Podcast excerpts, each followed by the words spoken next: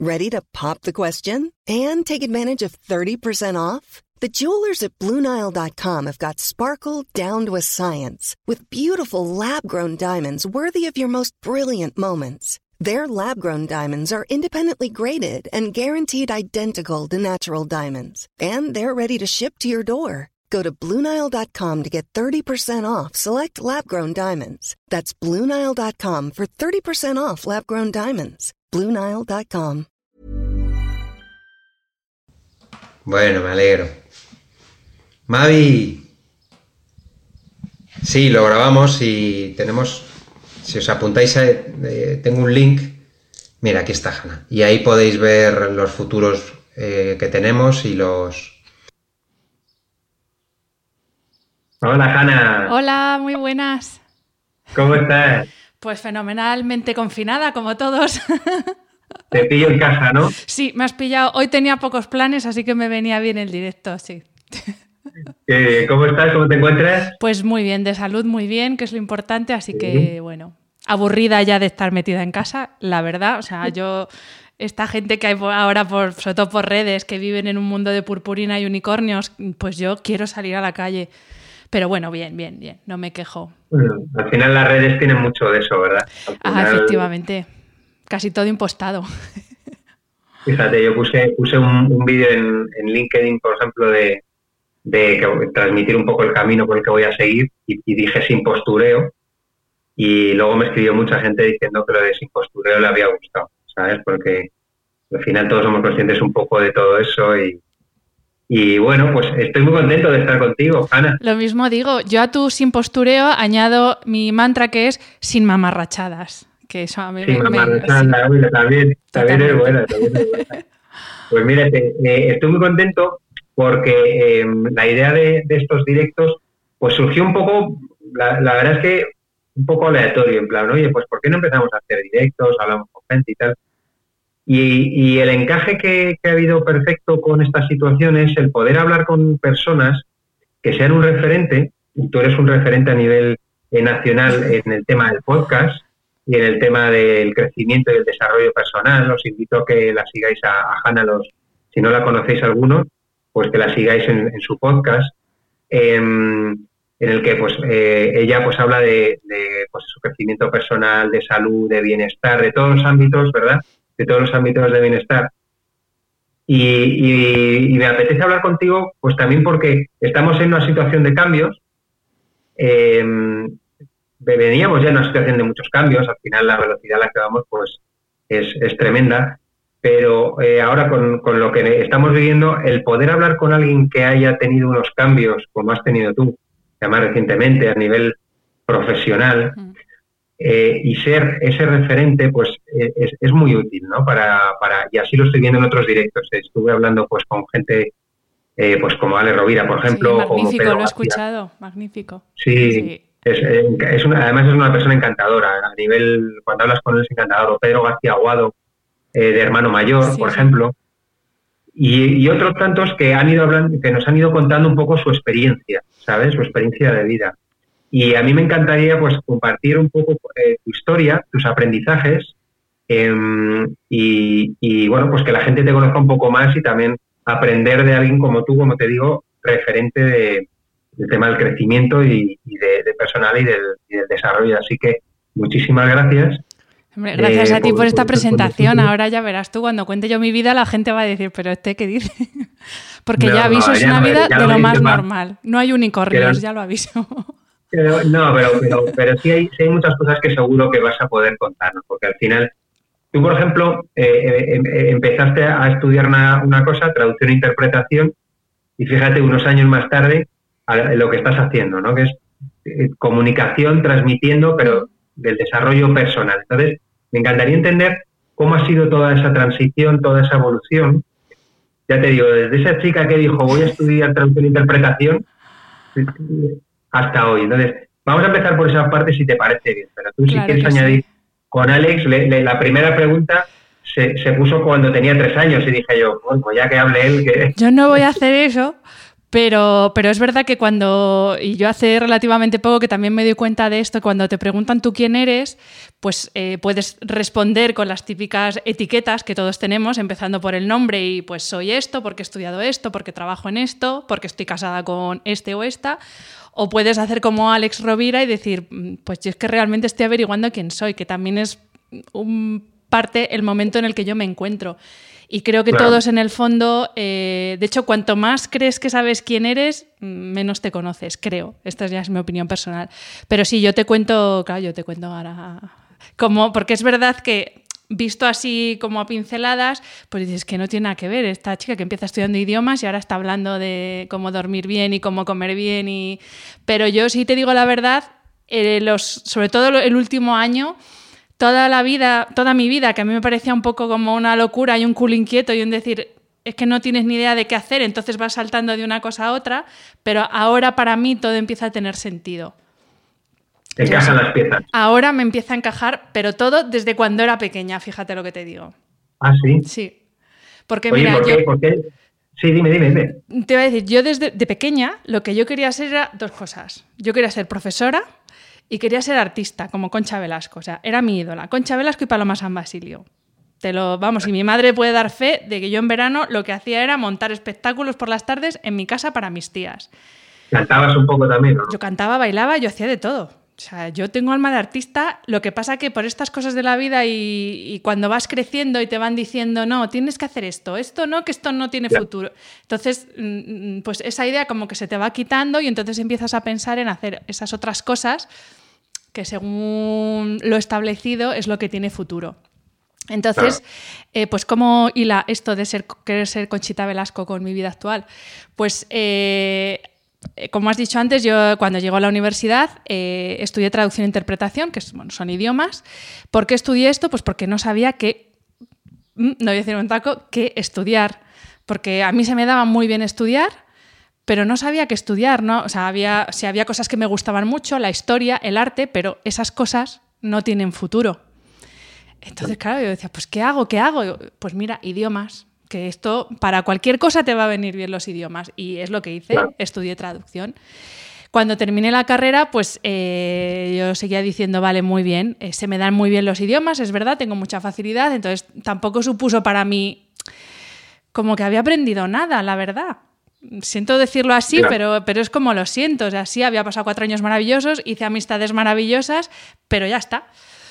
Entonces dije, bueno, pues voy a seguir estudiando a ver si encuentro mi camino. Y después de traducción estudié humanidades, que yo ya no sé si esto existe, pero bueno, es un compendio de eh, historia, historia del arte, filosofía, literatura. ¿Por qué, ¿Por qué estudiaste eso?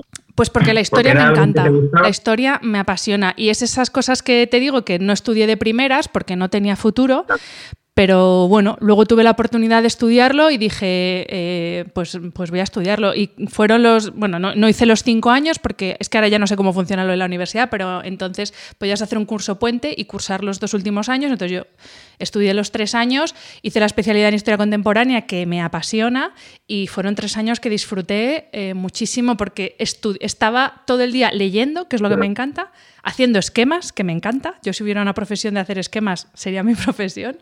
Y sobre todo eh, aprendiendo de la historia, que es lo que más me gusta. Entonces, pues, pues esa, la verdad es que la hice por gusto. La primera la hice pues por hacer algo, la primera carrera, y la segunda la hice por gusto.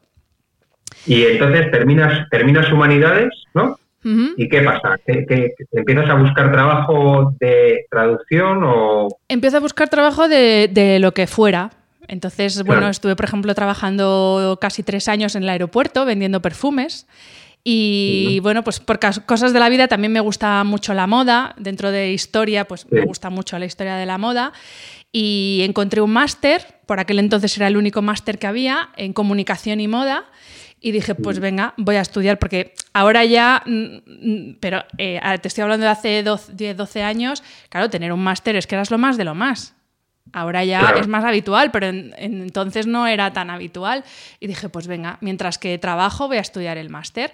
Y tuve la suerte de salir del máster con, trabajo en una agencia de comunicación especializada en moda y cosmética. Y ahí es donde empezó mi, trayectoria profesional, que ha sido así hasta diciembre. He trabajado siempre en comunicación de moda, em, en, bueno, en, agencia, in-house, dentro de marca. He tenido mi propia tienda online y hacía mi propia comunicación. Entonces, bueno, he trabajado siempre en comunicación. Mi vida laboral ha sido en comunicación. Y lo que te comentaba de que ahora se van uniendo los puntos, pues yo al final, ¿qué es lo que estoy haciendo ahora mismo? Que ahora lo explico. Eh, pues estoy comunicando a través de un público amplísimo, como si fuera un teatro. Yo comunico a través de un programa de podcast y a través de redes sociales. Tengo ahí mi, teatro, mi audiencia. Y lo que hago al fin y al cabo es una performance, una actuación divulgando contenidos, pero al final si lo piensas es un poco ese mix entre ponerse en un escenario delante de gente a, hacer, a contar algo o ponerse pues a dar clase. Y, o por lo menos para mí ahora esto tiene sentido. Lo mismo alguien me está escuchando y dice, esta qué tonterías está diciendo. Sí, no, claro que lo tiene, Pero para mí ahora empieza a tener sentido por qué me gusta tanto hablar, por qué me gusta tanto contar historias, por qué me gusta tanto leer y aprender para luego transformar ese contenido y contarlo. Ahora para mí empieza a tener sentido. ¿Y en qué momento empiezas tú a relacionarte con el mundo del crecimiento personal? Porque es de lo que estás hablando ahora, no hablas de historia, ¿no? No, todavía no, pero dame tiempo, que me montaré un podcast de historia. Pues eh, eso es una de esas cosas que siempre ha sido, pues como la historia de la moda, algo que siempre me ha gustado, más que el bienestar y el crecimiento personal que lo he descubierto más a posteriori, tras la experiencia que te dan los años, pero sí que me gustaba mucho el mundo de la belleza, de cuidarse, de tratamientos, de deporte, eso me ha encantado siempre. Entonces, em, lo que te comentaba, para mí el crecimiento personal ha llegado mm, hace unos años a mi vida, antes me daba exactamente igual, no sabía ni lo que era, pero ha llegado a mi vida a raíz de una serie de crisis personales de decir, mm, no sé qué estoy haciendo con mi vida, pero no estoy haciendo lo que yo quiero hacer, estoy haciendo lo que otros quieren que yo haga, pero no mm. es lo que yo quiero hacer. Entonces ahí es cuando empiezas a leer, empiezas a, a escuchar a otras personas que hayan tenido una experiencia similar a la tuya y, en esas estoy. Entonces, pero eso, eso fue entonces una crisis por el tema laboral, ¿no? Que estabas en, esas agencias y no te llenaban. No, exacto. Era algo que me ayudaba a pagar las facturas, pero mm. las inquietudes personales y de aprendizaje que yo tenía no me, no me llenaban. ¿Y eso fue, eh, te diste cuenta con, el, con un tiempo, o sea, poco a poco, ¿O fue algunos acontecimientos específicos o cómo fue eso? Pues fue poco a poco y fue un poco también con la edad, yo creo, porque, a ver, tú si lo piensas fríamente, trabajar en moda, pues si no lo conoces, pues pensar, uh, qué mundo más glamuroso, tiene su parte de glamour, su parte de no glamour, como todo, pero había muchas fiestas, mucho evento y en un momento con cierta edad, pues eso a mí me gustaba. Pero llegó un momento en que me dejó de gustar, me dejó de llamar la atención, pues, eh, pues trabajar un día entero, luego una noche entera en un evento y al día siguiente volver a trabajar. Me dejó de llamarla. Mm, sentía como que esa primera inquietud que yo tenía por el gusto por la moda, porque me apasiona, ya te digo, la parte histórica de la moda, realmente no la estaba trabajando, estaba haciendo otra cosa. Y entonces empiezas a, buscar, ¿no? O cómo, cómo hiciste? ¿Cómo, fue tu proceso? ¿Empezaste a hablar con compañeros, con amigos? ¿O fue algo más individual que empezaste a investigar? pues eh, primero tuve un primer... Este es mi segundo proyecto de emprendimiento. Yo en el año 2014 emprendí otro negocio que fue una tienda online de ropa deportiva. Y, y, ahí la verdad es que no lo tenía muy claro. O sea, yo sabía que quería hacer algo, nuevo, algo que fuera mío y algo que no existiera. Ahora hay muchas tiendas de ropa deportiva, entonces no había. Ni siquiera Amazon tenía la marca de ropa deportiva que tiene ahora. Y dije, me tiré a la piscina y dije, pues venga, voy a probar suerte. ¿Dejaste, tu trabajo por eso o lo Sí, sí, sí, no. Estuve unos meses compaginando, pero ya llegó un momento en que no me daba la vida, entonces eh, decidí dejar el trabajo. Eh, además era muy buen trabajo en, comunicación, en una multinacional, en un e-commerce internacional, pero dije, bueno, pues mira, es que si no pruebo ahora, lo mismo ya no vuelvo a tener oportunidad de, probar. ¿Qué tenías? ¿Qué tenías en ese momento, más o menos? Pues esto fue en 2014, ahora seis años, pues 30 y, 32, 31, 32. Y ahí cuando, ¿cómo, cómo hiciste? ¿Empezaste a comentárselo a, tu gente cercana o de repente tomaste la decisión? Eh, bueno, lo comenté, pero poco. Yo soy bastante. O sea, me cuesta mucho ejecutar cuando tomo una decisión, pero en el momento que doy el primer paso ya, o sea, voy como una locomotora. Ahí sí que no. ¿Y ahí qué te dijeron? ¿Qué te dijo tu gente? Pues hubo de todo. Mm, hubo gente, por ejemplo, en mi familia, que yo no esperaba que me apoyasen tanto, mm, dijeron, pues venga adelante a probar suerte, y hubo gente que tampoco lo entendió, porque hay, y, no lo critico, ¿eh? pero hay mm, una mentalidad más de lo tener, tenerlo todo asegurado, entonces hay gente que no se le pasa por la cabeza dejar un trabajo fijo eh, con un buen sueldo, con unas buenas condiciones, para probar suerte en una cosa que no sabes si va a funcionar. Y entonces diste el salto y dijiste, me voy. Sí, sí, tal cual. Me voy y, empecé a vender mallas. y feliz de la vida. ¿Y ahí cuánto, cuánto, tiempo estuviste? Con, pues con, la tienda estuve eh, casi tres años. Lo que pasa que, bueno, eh, uno de esos errores de los que aprendí, bueno, dos errores de los que aprendí. Eh, uno, no puedes hacerlo todo. Porque mm. claro, no puedo, yo es que hacía hasta los, hacía de mensajera dentro de Madrid con mi moto, yo llevaba los pedidos en Madrid y a la vez llevaba las redes sociales y a la vez llevaba, yo hice la página web, o sea, lo hacía todo. Entonces llega un momento que no, no, que no, que no puedes hacerlo todo. Y, entonces, ¿y, decidiste dejarlo? Como, Sí, porque el segundo error fue pensar, bueno, eh, claro, pensar que iba a ser montar el negocio y ya iba a morir de éxito y no. Para que un proyecto de emprendimiento funcione necesitas por lo menos dos años. Funcione en el sentido de que te dé beneficio que te puedes hundir antes, por supuesto. Entonces, eh, yo soy muy impaciente y en ese momento yo lo de los dos años como que no, que no. Entonces me surgió la oportunidad de volver a trabajar por cuenta ajena. Empecé compaginándolo, pero me di cuenta de que o, dejaba algo o petaba. Entonces, bueno, pues tuve que dejar algo y renuncié a la, a la tienda, porque, pero por eso, porque no le di el tiempo que necesitaba para que funcionase. ¿Y ahora lo habrías hecho de otra manera? Sí, totalmente. De hecho, ahora con, mi segundo proyecto de emprendimiento no estoy intentando hacerlo todo porque no soy buena en todo. Eso es otra cosa que he aprendido con los años. Eh, que, Y esto es que es una cosa que también se nos ha vendido un poco, de como ahora te lo puedes hacer tú todo con los programas, pues, por ejemplo, el e-commerce, con Shopify te puedes diseñar tú tu tienda. Eh, con Canva o unas nociones de Photoshop te puedes diseñar tú tus gráficas y tus banners y tú todo. Con un mini webinar que te hagas puedes hacer tal. Y no es verdad. O sea, puedes hacer las cosas, pero no puedes ser un experto en todo. Entonces, yo ahora, por ejemplo, me dedico a lo que se me da bien, que es hacer entrevistas. Las otras, las demás cosas que yo no sé hacer, pues la parte técnica del podcast, de las plataformas, todo eso, tengo ayuda. Para el diseño de, gráficas, pues algunas las hago yo, pero cuando es una cosa más compleja o para hacer la página web nueva, que estoy a punto de lanzarla, he contratado a unas personas para que me lo haga. Porque ¿puedo hacerlo yo? Sí, pero lo voy a hacer mal y me voy a agotar haciendo algo que no es mi fuerte. Entonces no voy a perder energía en eso. Y el momento en el que eh, decides dejar esta, esta tienda, ¿tú te sentiste aliviada por quitarte una carga o fue más una derrota por dejar eso y volver a trabajar para alguien? ¿Cómo te sentiste en ese momento? Pues fue una mezcla, si te soy sincera, fue una mezcla. Eh, por un lado fue un alivio, porque claro, eran gastos que yo tenía que estar afrontando todos los meses. Eh, eran dos trabajos, entonces claro, estaba agotada, o sea que fue un alivio físico absoluto y mental. Y no lo viví tanto como una derrota, la verdad, porque en el fondo tenía la satisfacción de que yo lo había intentado. Entonces, mm, sinceramente, no, no fue una derrota, fue bueno, pues no ha funcionado.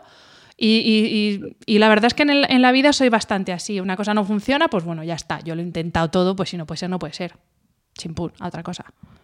Ahí estabas, ahí estabas tú formándote en temas de crecimiento personal y o todavía no había A raíz de ahí eh, cuando empecé, porque ahí tuve una primera crisis fuerte de, salud. sí, me quemé literalmente. Pues claro, eh, te estoy hablando, yo dejé la tienda, dejé de compaginar dos trabajos en el mes de septiembre y en el mes de diciembre peté completamente porque pues eso había estado trabajando 16 horas al día muchos meses con mucha presión psicológica eh, con mucha autoexigencia mucho control mucho querer hacerlo todo perfecto y eso pasa factura y a mí me pasó factura físicamente tuve muchos problemas de bueno, de, insomnio, eh, tenía lagunas mentales, tenía taquicardias por las noches, era eh, agotamiento puro. ¿Y, ahí, cómo empezaste? ¿Empezaste, compraste libros, internet? Empecé, pues mira, empecé, yo llegué al mundo del crecimiento personal a través del yoga, porque como necesitaba calmarme de alguna manera, no sabía qué hacer, pues dije, bueno, pues voy a probar esto del yoga, que no había hecho yoga nunca. Entonces empecé a hacer yoga, en ese centro de yoga había también clases de mindfulness, que entonces empezaba a hablar de mindfulness y de meditación, y empecé a ir a esas mm. clases de mindfulness. Y a raíz de ahí, pues empecé a descubrir todo ese mundo que es el de el autoconocimiento y el del desarrollo personal. Entonces ahí es ya cuando empecé a leer más libros, empecé a, buscar referentes, personas que estuvieran más metidos en ese, en ese ámbito y así es como empecé, pero vamos, de la forma más, más casual. O sea, que lo mismo si no a ver... Que si no llega a haber clases de meditación en este centro de yoga, pues lo mismo sigo haciendo yoga y ya está. Y, no, y todo esto sería otra historia. Entonces, te pones a trabajar para la otra empresa, ¿verdad? Exacto, estuve trabajando para la otra empresa, pero mm, muy poco, o sea, duré un año y medio porque el, agotamiento era, o sea, eran 24 horas, 7 días a la semana, aún habiendo ya dejado mi, la tienda. Y, al año y medio decidí dejarlo porque no, no, no tenía ningún sentido. ¿No aguantabas el ritmo? No, no, no, no. O sea, por lo que te digo, porque estaba viendo que, que iba a petar de una forma mala. O sea, Freud dice que las emociones tienen que salir y que las emociones que no salen del cuerpo o que no expresas acaban saliendo eh, de mala manera. Entonces yo tenía un, agotamiento, una rabia, una impotencia, un todo mezclado dentro que, necesitaba salir de, ese. Era un círculo, como una rueda de hámster y necesitaba salir de eso. ¿Y por qué tenías esas emociones? ¿Por el, ¿Porque no te gustaba el trabajo? ¿Porque era demasiado? Pues era una mezcla de todo. Era una mezcla de que yo no sabía poner mis límites. Entonces, claro, eh, me iban echando y ahora haz esto y además haz esto y además y tú yo claro que puedo venga y además te lo hago perfecto entonces claro eh, cuando dices sí a algo estás diciendo no a otra cosa y yo estaba diciendo sí sí sí sí a satisfacer las necesidades de esa empresa y no no no no a cuidarme a mí ¿Cuánto tiempo te, necesitaste para darte cuenta de eso? Pues en un año y medio, porque ya exploté. O sea, es cuando busqué ayuda profesional, eh, mm. psicólogo, porque, porque yo no, sabía cómo salir de ahí. O sea, necesité ayuda psicológica para dejar el trabajo, porque ni siquiera era capaz de dejarlo. Y gracias a eso, ese fue el, el detonante, por así decirlo, la ayuda fue principalmente de, esto o también tus familiares te ayudaron de alguna manera? Fue la terapia, la terapia. O sea, yo, mm, claro, esto ya depende mucho de la familia en la que cada uno crece. Si estás en una familia en la que, o en un entorno, porque yo tampoco en el colegio, no, no, a mí no me han enseñado a hablar de mis emociones. Yo he aprendido ahora. Bueno, en nuestra generación yo creo que hay Vamos, de hecho es que ya había, había cosas que no sabía, o sea, había emociones que no sabía ponerles nombre, no sabía si era miedo, ira, rabia, tristeza, no sabía lo que era porque no, mm, nunca me habían enseñado. Entonces, eh, yo ahí, gracias a esa terapia, es cuando empecé a ponerle nombre a lo que yo sentía y empecé a darme cuenta de que el problema ya no era que me querían explotar, no era que no me gustase el trabajo, era sencillamente que es que yo no me había parado en los 32 años de vida que tenía entonces a pensar y a escucharme a mí y decir, pero tú qué coño, con perdón, quieres hacer en la vida. Es que es, que es así, es sentarte contigo mismo y decir, pero tú qué quieres. Y, ya te digo. ¿Dejas el trabajo? ¿Y, qué haces? Pues me metí en otro trabajo, pero en muchas mejores condiciones, mucho mejor, sabiendo muy bien dónde tenía que tener mi límite. Volví, porque este trabajo del que te hablo no estaba tan relacionado con comunicación, era, trabajaba en un gimnasio, bueno, mi puesto era, en principio iba a ser marketing, pero acaba siendo menos dar clase todo. Así te lo resumo mejor. Y entonces volví a lo mío, que era agencia de comunicación. Volví otra vez a una agencia de comunicación, a un horario ordenado, de oficina, con buenas condiciones, eh, con gente maravillosa, que la verdad es que la gente que he tenido en la, agencia, bueno, se llama Piazza Comunicación la agencia, eh, de la mejor gente que he conocido, la verdad. Y ahí he estado tres años hasta el mes de diciembre. ¿Y, qué ocurrió en diciembre? Pues que por fin me senté conmigo misma y dije, a ver, Hanna, ¿tú qué quieres hacer? Ya, eh, claro, lo estoy contando así un poco como desordenado cronológicamente, pero eh, yo ya llevaba más de un año con el podcast. El podcast estaba funcionando muy bien, me encantaba, nunca pensé que a mí me iba a gustar tanto ponerme delante de un micro, ¿ves? Lo de ser Conchita Velasco, aquí lo tengo. A mí me encanta ponerme delante de un micro, entrevistar, me documento muchísimo para las entrevistas, que es otra cosa que me rechifla, leer, documentarme, y ya llevaba un año diciendo, ¿y si esto es lo mío? ¿Y si le dedico a esto el tiempo que le dedico a otro trabajo, lo mismo me puedo ganar la vida con esto? Y en esas estoy desde el mes de diciembre. ¿Y en qué momento empiezas a, pensar, a pensar en grabar un podcast? Pues hace mucho, porque la verdad yo consumo podcast desde hace mucho tiempo. Uno, porque me gusta mucho el formato radio y dos, porque para no perder el oído de los idiomas, eh, a, escuchar podcast en, otros idiomas para habituarme a, bueno, pues para no perder el oído de, los idiomas que había estudiado, sobre todo del inglés, que es el que más, porque los otros son de origen latino, se pierden más, o sea, se pierde más despacio, pero el inglés enseguida pierdes el oído. Entonces, eh, claro, escuchando podcast yo decía, pues aquí en España no hay podcast. Había poquísimos, había programas de radio que luego colgaban como podcast, pero no había podcast como tal. Y yo dije, mm. uy, pues si, si, empiezo a entrevistar yo a gente, esta gente que a mí con la que me gustaría tomarme un café, lo mismo así no piensan que soy una psicópata. Si les digo que es para un podcast en vez de para tomarme un café, pues no, lo reciben mejor. Y justo en ese momento empezaron a surgir, como a florecer un montón, un montón de podcasts en castellano eh, relacionados con el bienestar, con la belleza, con el crecimiento personal. Y, y dije, pues, pues va a ser esto por aquí voy. Y me tiré a la piscina, tampoco lo tenía muy meditado, ¿eh? yo me tiré a la piscina, pero literal. hablé con unos chicos que producen podcast, les dije, Fran, Espi, ¿qué me compro y cómo empiezo yo a manejar? Y me dijeron, mira, este micro, esta mesa y este programa. Y con eso empecé. ¿Y el primer capítulo de, de qué hablaste? Cuando te sentaste y dijiste, voy a hablar, o cómo fue, ¿lo pensaste antes? organizaste? Bueno, el primero fue la presentación de quién era yo y qué es lo que iba a contar en el podcast. Y luego empecé a, mm, entrevistar a gente que a mí me apetecía eh, saber más de su vida, pero literalmente. O sea, yo no sabía si iban a interesar o no a la gente que lo iba a escuchar. Pero yo, perdona, que me voy a... perdón, que se me está cayendo el... Pero yo dije, yo a esta gente quiero conocerla, quiero saber su vida, quiero que me cuente su historia, quiero que me cuente cómo ha llegado hasta aquí. Entonces, la primera persona que yo invité es una maquilladora que admiro, que la conozco desde mis primeros años trabajando en moda, cuando ella era maquilladora de moda y ella, yo iba como representante de la marca a los shootings para las revistas y ella iba como maquilladora y de eso la conozco. Y diez años después, ella tiene su negocio, yo tenía el podcast y dije, Eva, es Eva Villar, ¿quieres ser la primera? Y dijo que sí, y así ya empecé. Y luego uno detrás de otro, con amigos, con gente que a mí me parecía gente guay, que merecía la pena que su historia se contase. Oye, ¿y en, algún momento, en qué momento empiezas a pensar que a lo mejor eh, te puedes dedicar a esto mm, todo el tiempo?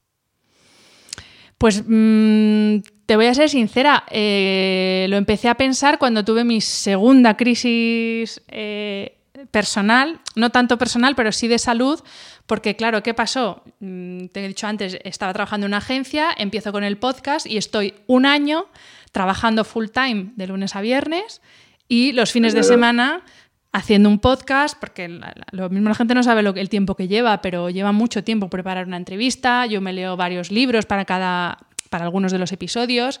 Entonces, claro, llegó un momento que volví a petar otra vez, porque de nuevo me olvidé de que sí que el trabajo está muy bien, que la afición está muy bien, pero que primero me tengo que cuidar yo para que todo siga rodando. Entonces llegué a un punto que de nuevo con ayuda psicológica, y que por cierto está por aquí, es eh, Marta, Marta Redondo, está, que la he visto por ahí, y gracias a ella eh, me di cuenta de que tenía que elegir, porque eso es otro gran problema que yo tengo, que quiero tenerlo todo, y eso en la vida no se puede, hay que elegir. La vida son decisiones y elecciones. Y, pues eso, pues llegó un punto que dije, o tiro por un lado o tiro por otro. Pero otra vez, afortunadamente aquí no tardé un año y medio, tardé dos meses en darme cuenta. Y mira, ahí está Marta. Marta, ahí está, sí. Y, y, es lo que decidí.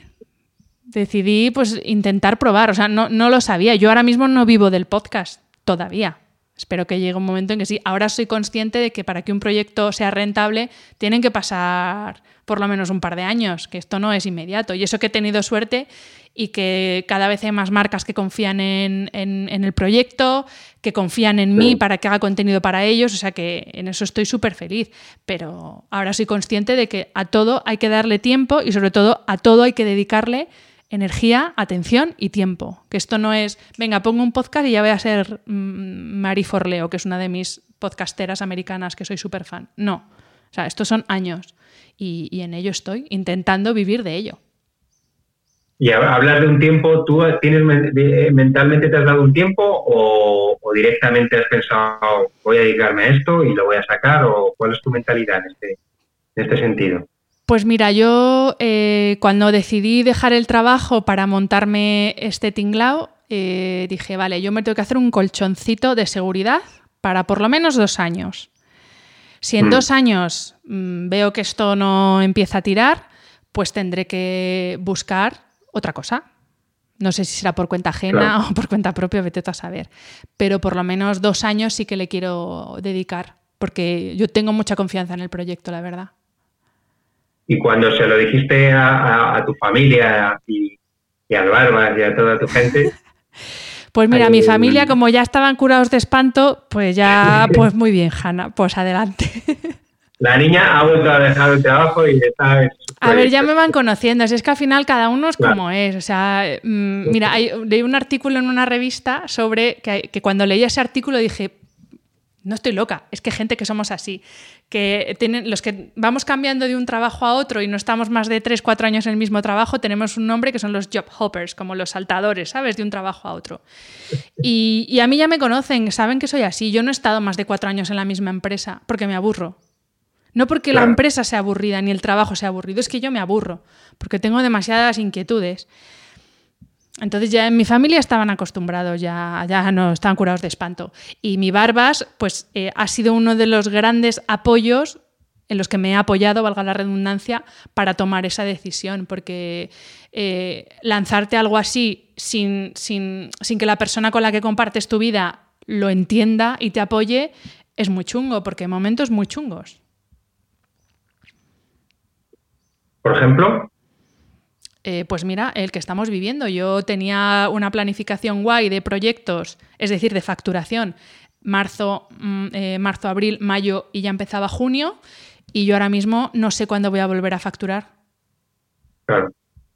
Y es un momento jodido, con perdón. Y tengo días de mucho. Ayer tuve un día horroroso. Tuve una bajona de decir, es que no sé, no sé. O sea, yo la, claro, la idea mental que tú tienes de, vale, pues venga, mi colchoncito de seguridad de dos años, de repente yo ahora tengo un parón de seis, siete meses. Claro. Que vete tú a saber por dónde salimos. Entonces, eh, si no tienes al lado una persona, o sea, imagínate si el Barbas, pobre que se llama Miguel, ¿eh? si el Barbas nos estuviera diciendo, es que te lo dije, es que cómo se te ocurre, con el trabajo que tenías, con la estabilidad que tenías si tienes una persona que te está machacando así todo el día, es que eso no hay quien lo levante. Y sin embargo, él, pues eso, cuando me dan los, bajones, eh, pues lo que me dice, eh, tía, vales mucho. Con el podcast o con lo que se te ponga en la peineta, vas a salir adelante. Y, es verdad. O sea, no, no, porque valga mucho, sino porque soy una tía súper curranta. Y si no es con esto, pues saldré adelante con lo que sea. ¿Y cómo te visualizas tú dentro de, o cómo te visualizabas eh, antes de este parón, dentro de un año, o de dos o de tres? Pues me visualizaba con una super plataforma de contenido sobre salud y bienestar, que bueno, me sigo visualizando.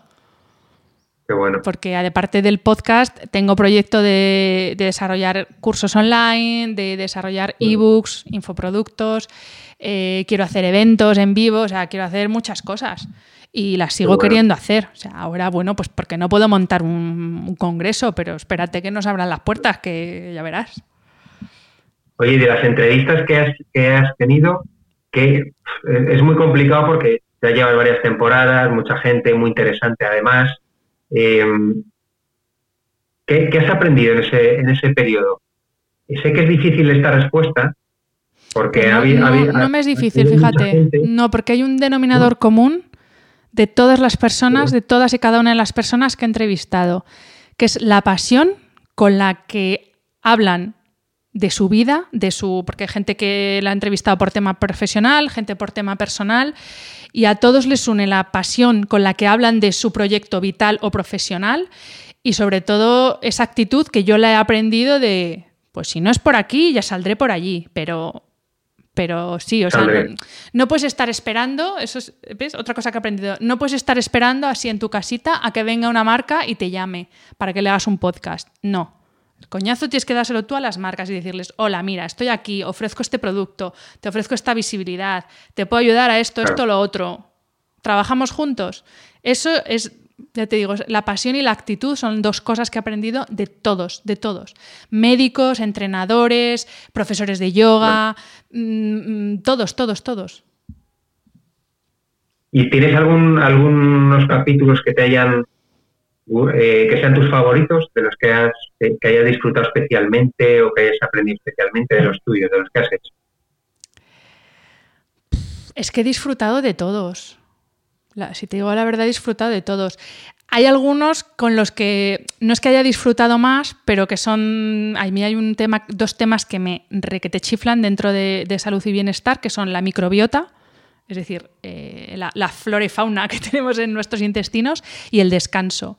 Entonces, claro, eh, yo haberme podido sentar delante de Chevy Verdaguer, hacerle una entrevista sobre microbiota, o del doctor José Vigaray, o del doctor Antonio Hernández, que todavía no ha salido, pero que saldrá en breve, es que para mí son como, en serio me ha dicho que sí, que me va a, hacer, me va a conceder la entrevista, pero la verdad es que por, lo demás, de todo. O sea, por ejemplo, uno que, dos que he hecho con Marta, con, mi psicóloga, el, poder hablar de eso que a mí me ha estado traumatizando tantos años y que gracias a, su trabajo yo ahora puedo hablar de que he estado triste, que he, tenido depresión, que... para mí eso ha sido brutal, poder verbalizar y, ayudar, porque me consta que con, eso, con esos podcasts hemos ayudado a mucha gente. Claro. a, cuántas personas? Porque escuché uno tuyo que había sido como el que más había escuchado en... ¿Dónde lo dijiste? En no recuerdo, pero ¿a cuántas personas puede, puede estar escuchándote de media? Para que la gente se, se dé Pues mira, eh, tengo una media de 15.000 escuchas mensuales.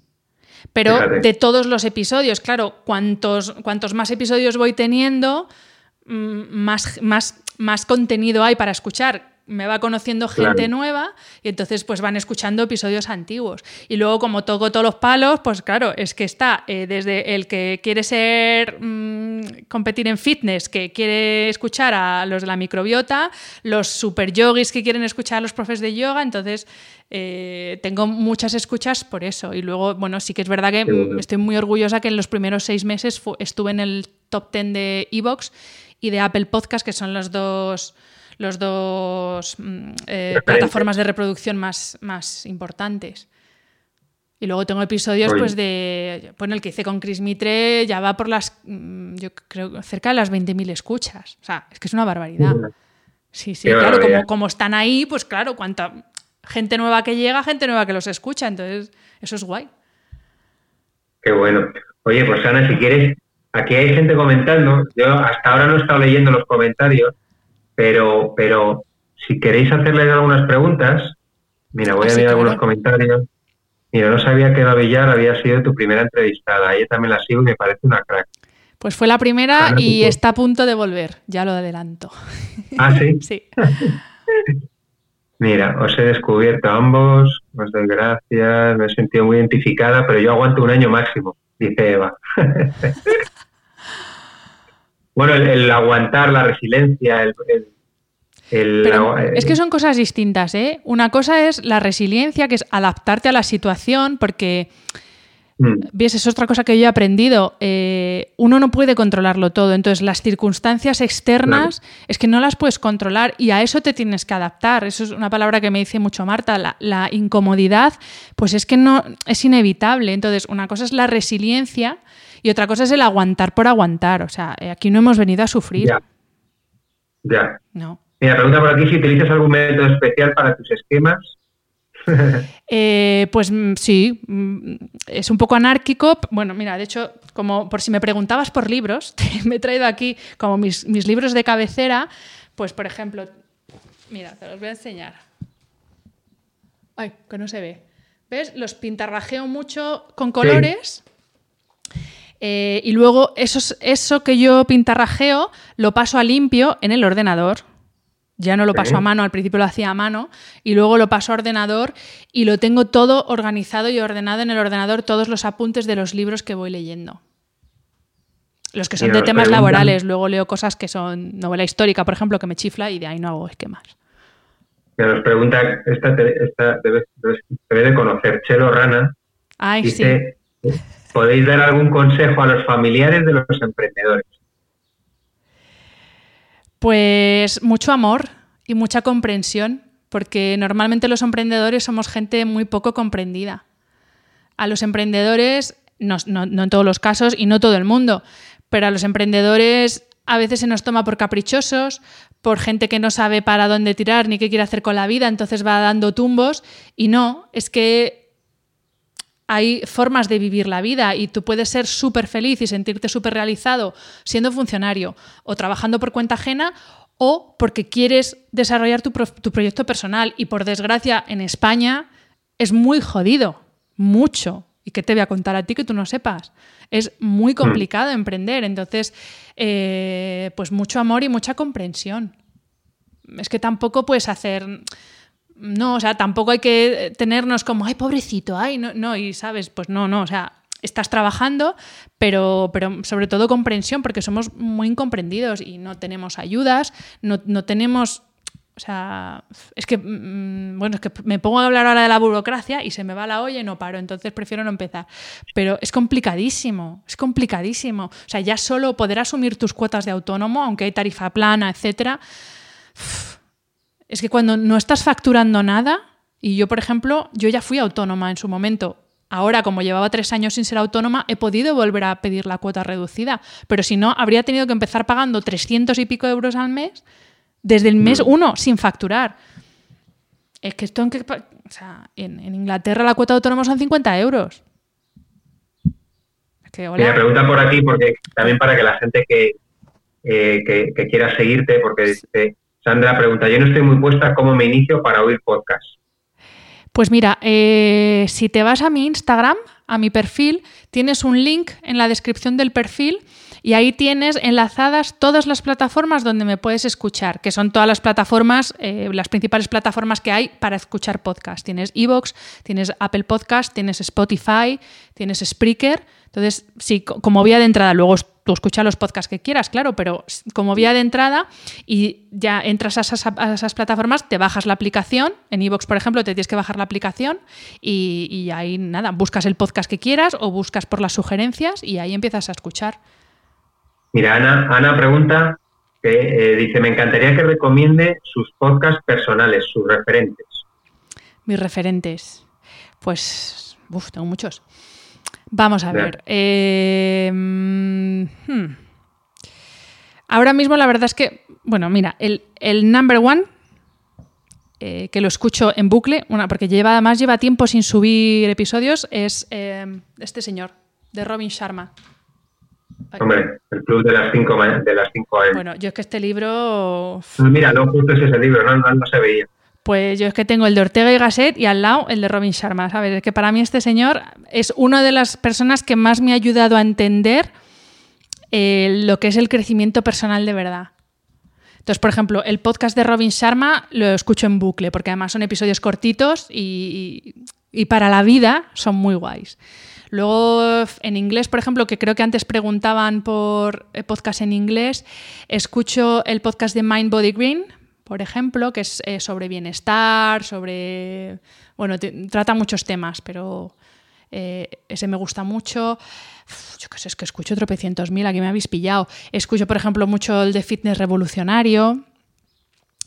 Em, escucho Tel Jorge Juan, que este no, no es de bienestar, es eh, bueno, de, un, de, un, periodista que me encanta, que eh, escribe, ahora ya no sé si sigue escribiendo, fíjate, en la revista Él, y bueno, pues lo escucho, Tel Jorge Juan, eh, me gusta mucho el Gabinete de Curiosidades de, de, Nuria Pérez, o sea, es que hay cientos. Yo sí, luego si no, ya pienso más y, y, lo cuento por Instagram o te lo mando a ti para recomendar. Con una imagen de Claro, es que ahora es que escucho muchos. Luego también escucho, por el tema de los idiomas, pues escucho de la BBC, escucho de la RAI. es que lo que me, lo que se me, según me levante, busco una cosa u otra. Andrada dice cómo ayudar a una persona que quiere encontrar su pasión o su vocación. Hmm. Es que ahí lo de ayudar es más complicado, pero vaya, eh, es que solo te lo puedes decir tú. Quiero decir, nadie te puede decir que te apasiona eh, nadie te puede decir cuál es tu vocación. O sea, eh, mira, hay una cosa que parece un poco manida, pero yo creo que puede ser útil. Si tú mañana no necesitaras ganar dinero para trabajar, ¿qué te gustaría estar haciendo todo el día? Y no va a ser estar tirado en un sofá. Y ahí vas a descubrir cuál es tu pasión.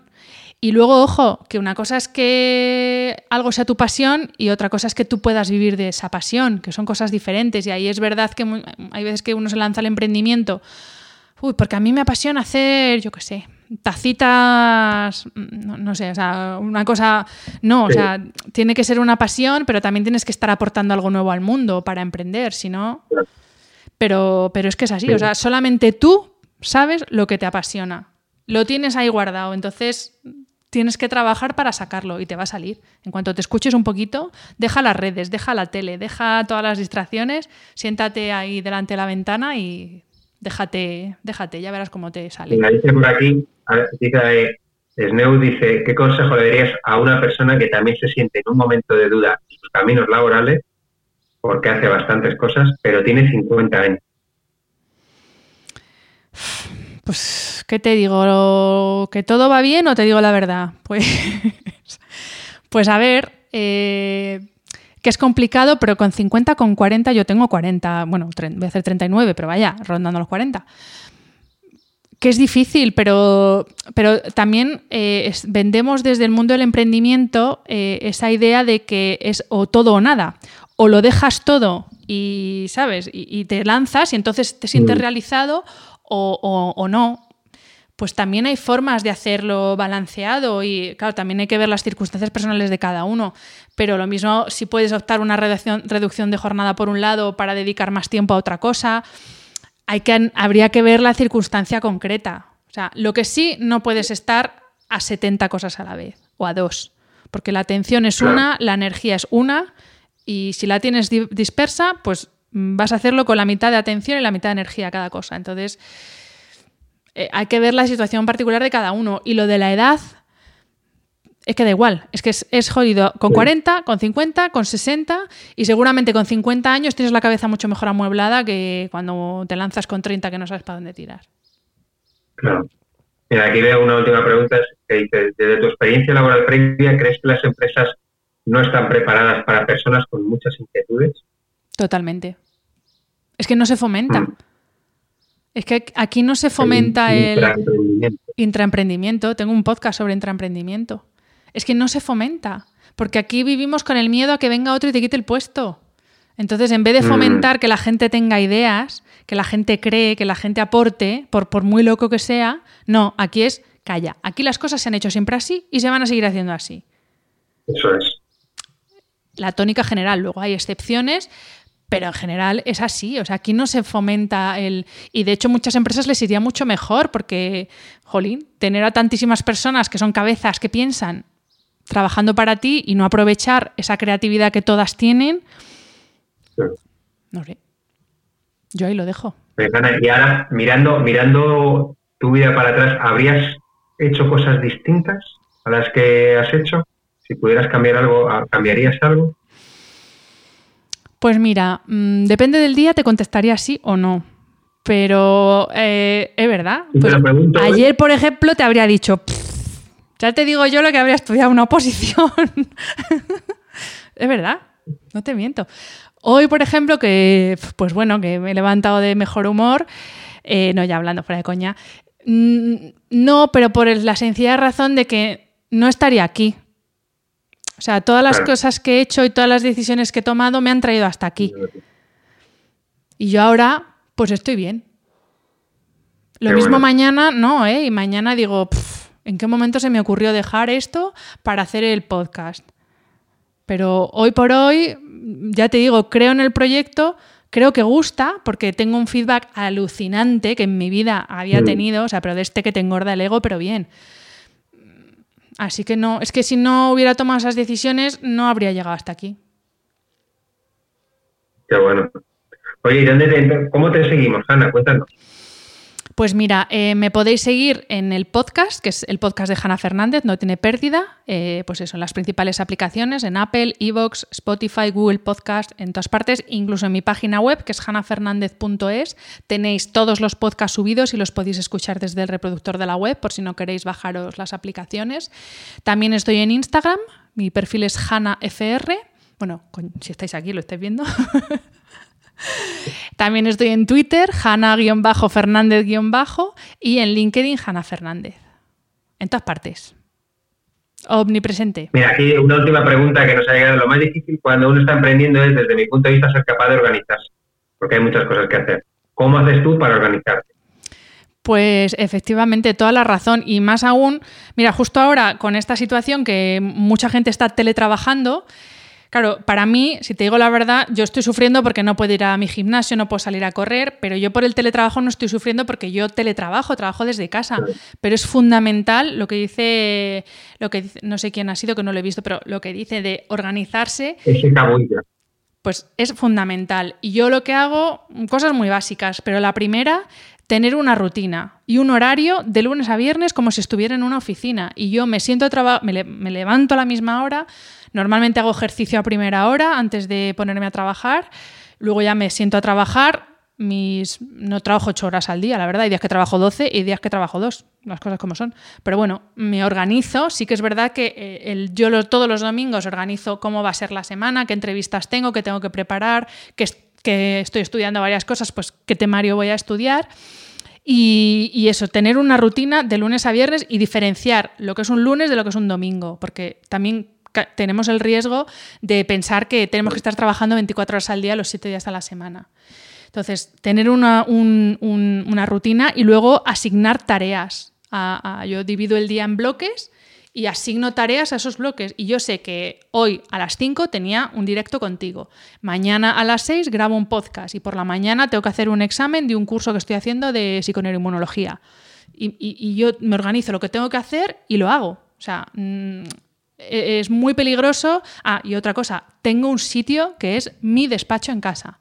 Que no necesitas una habitación especial, pero necesitas un espacio que sea tu espacio de trabajo. Para que tú cuando te sientes ahí, tu cabeza entre en modo trabajo. Porque si tu despacho es el sofá, que es donde comes, donde ves la tele, donde te distraes leyendo, mm, pues tu cabeza no se ubica. Entonces, ten un espacio que sea tu lugar de trabajo y tú, de 9 a 5, que son tus horas de trabajo, estás ahí sentado y poco más. Y trabajar. Es que a veces también nos volvemos un poco locos de ¿y qué herramientas? ¿Y qué? Pues no. Sentarse aunque no tengas ganas, que hay días que no apetece. Disciplina. Mm. Pues oye, Hanna, un placer. Lo mismo digo. Ha sido un placer. Me ha encantado. Muchísimas gracias por, por, por, lo que has comentado. Veo muchos corazones, he visto muchos comentarios, así que enhorabuena por la inspiración que has llevado a la gente. Bueno, espero, espero que no le haya quitado las ganas a nadie. No, te seguiremos en el podcast también, a ver cuándo sale ese capítulo que has grabado hoy. ¿Lo has grabado hoy, has dicho? Mañana, mañana. Mañana sale. No, ¿a cuál te refieres? Perdona. No, te había entendido que habías grabado uno hoy o ayer y que iba... Eh, no, te no, no, no. Mañana grabo uno, hoy ya he subido uno esta mañana. Yo subo el episodio eh, todos los lunes. Para claro, ahora con todo este tema, pues se me ha descabalado todo el tema de las grabaciones. Eh, tengo un desorden porque, claro, tengo que grabar por Skype. Entonces, yo lo tenía todo muy planificado y bueno, pues nada, pues lo que es la vida, que se te desde así, se te pone todo al revés, pues nada. Pues resiliencia, te adaptas a la nueva situación y sigues. Es efectivamente un ejemplo. Es que lo que, muchísimas gracias. Que ha estado fenomenal, te agradezco un montón el tiempo, eh, a la gente seguro que le ha gustado. Y nada, que, que un verdadero placer, que hablamos y que un abrazo al Barbas de tu parte. Gracias a ti porque es muy guay lo que estás haciendo. ¿eh? Eh, ofrecer contenido de valor, no porque esté yo aquí, ¿eh? por los otros invitados, en unos momentos en los que hay muchísima morralla y mucho ruido en redes, se agradece. Así que gracias a ti por lo que estás haciendo y mucha suerte para tu proyecto, que tú también eres emprendedor y, te va a ir muy bien. Pues un beso, Susana. un beso a todos. Gracias. Chao. Hasta luego. Gracias, hasta luego.